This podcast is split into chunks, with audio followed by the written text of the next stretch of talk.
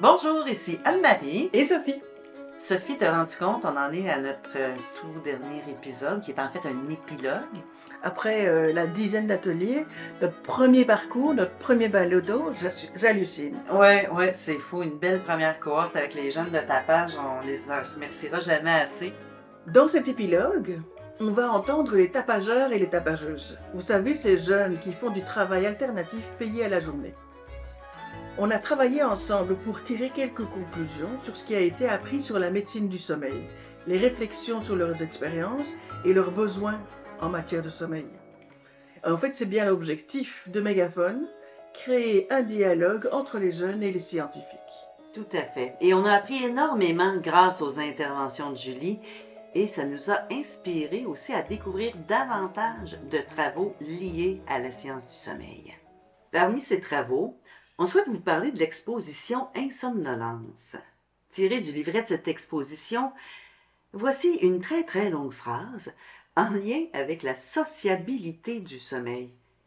C'est un concept, vous allez voir, qui fait écho avec euh, ce qu'on a entendu des jeunes. Sophie, on t'écoute. Les rythmes cycliques de la productivité, le surmenage, les inégalités raciales et sexuelles, les altérités culturelles, la stigmatisation et la représentation de la fatigue, la médicalisation du sommeil, la normativité incitée par le complexe industriel, l'omniprésence du sommeil, son intimité et son invisibilité, sont toutes des manifestations de la vie sociale du sommeil mise de l'avant dans le cadre d'insomnolence. Hmm, très belle, euh, très belle phrase de Insomnolence, une exposition qu'on avait été voir toutes les deux sur le sommeil. Oui, c'était l'été dernier, 2023.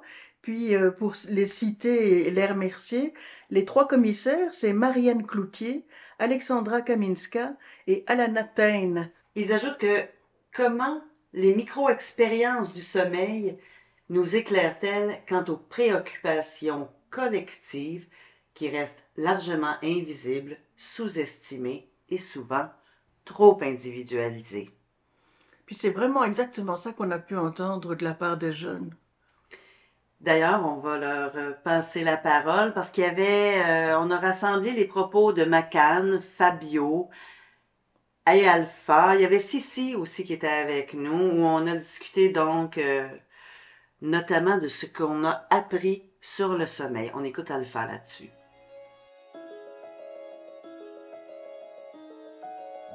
Durant nos différentes séances euh, sur le sommeil, nous avons appris que le sommeil a un impact sur la santé physique et également sur la santé mentale. Prenons l'impact sur la santé physique. Nous avons euh, la faiblesse du système immunitaire. Il y a aussi la faiblesse physique, des problèmes de concentration également se répercutent sur la santé physique.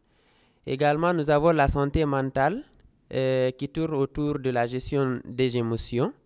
Euh, facilement, on se perd et on a du mal à, à gérer nos émotions, on s'énerve très vite. Euh, Il y a certains qui pètent facilement un câble, il y a d'autres qui sont anxieux. Facilement, il y a le déclenchement des, des des psychoses autant pour moi. Euh, donc notre sommeil, nous faisons beaucoup de rêves, mais ces rêves sont accentués autour des cauchemars. Au fil des séances, on on n'a pas pu s'empêcher, Sophie, de se questionner sur le sommeil et les inégalités sociales. hein. Quand on se fait dire qu'une bonne hygiène du sommeil, euh, ben, c'est d'être dans le silence, c'est d'être dans un endroit tranquille. euh, c'est pas donné à tout le monde. Non, effectivement. Et ça m'amène euh, à un article que j'ai lu dans la revue scientifique The Conversation, euh, qui, s'appelle Les troubles du sommeil, reflet des inégalités sociales. Ça a été écrit par Faustin Étindel, euh, ça a été publié le 5 juin 2020. Euh, Faustin Étindel était en tout cas à ce moment-là doctorant en santé et société, chercheur en médecine du sommeil et épidémiologie sociale à l'Université du Québec à Montréal.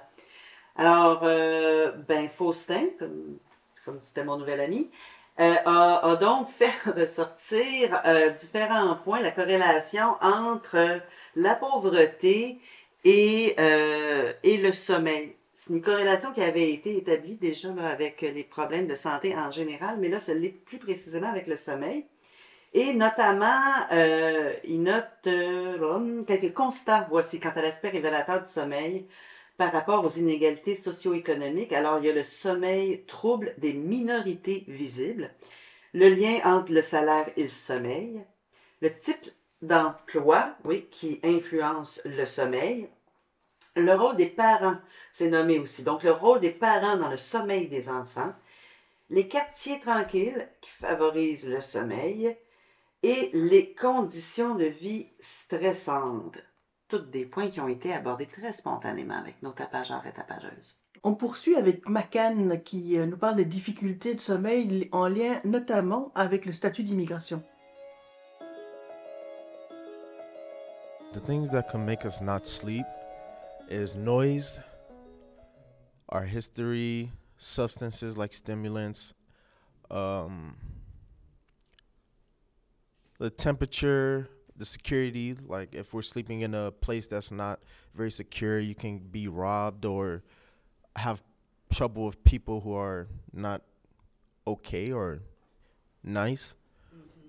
Um, the places that you sleep, uh, uncertainty, uncertainty of, with your work, um, and your conditions. Like if you're an immig- if you're an immigrant coming from another place where it was bad for you, and you come to Canada and you have to get your papers, and yeah, that that weighs on your weighs on the immigrants.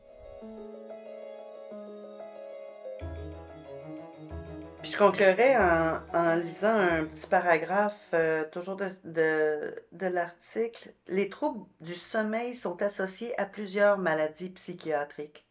La science a démontré que ces maladies sont associées aux différences socio-économiques entre les groupes sociaux. On peut donc supposer que les troubles du sommeil eux-mêmes sont soit des conséquences, soit des médiateurs des inégalités socio-économiques en santé. Pour pallier aux troubles du sommeil, les jeunes ont identifié un certain nombre de besoins qui nous partagent, en particulier Fabio et euh, Macan. Des logements sociaux bien rénovés, plus accessibles, des refuges, euh, plus d'intervenants, comprendre la réalité de notre communauté, du monde en situation d'itinérance. people who want to protect the young and help them help themselves. Places to sleep uh, more places to sleep at aubergements or a berge du coeur uh, maybe even some benches and parks for people to sleep on Donc ça a été vraiment un, un beau parcours, une magnifique découverte. Nous, de notre côté, on a essayé mille et une choses en animation et en vulgarisation scientifique.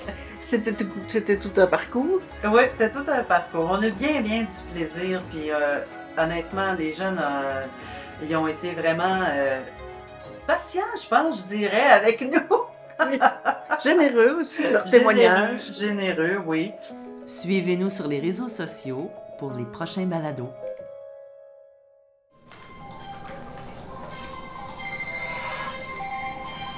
Mon amour, je te rappelle, je suis en train de travailler. ok, bye.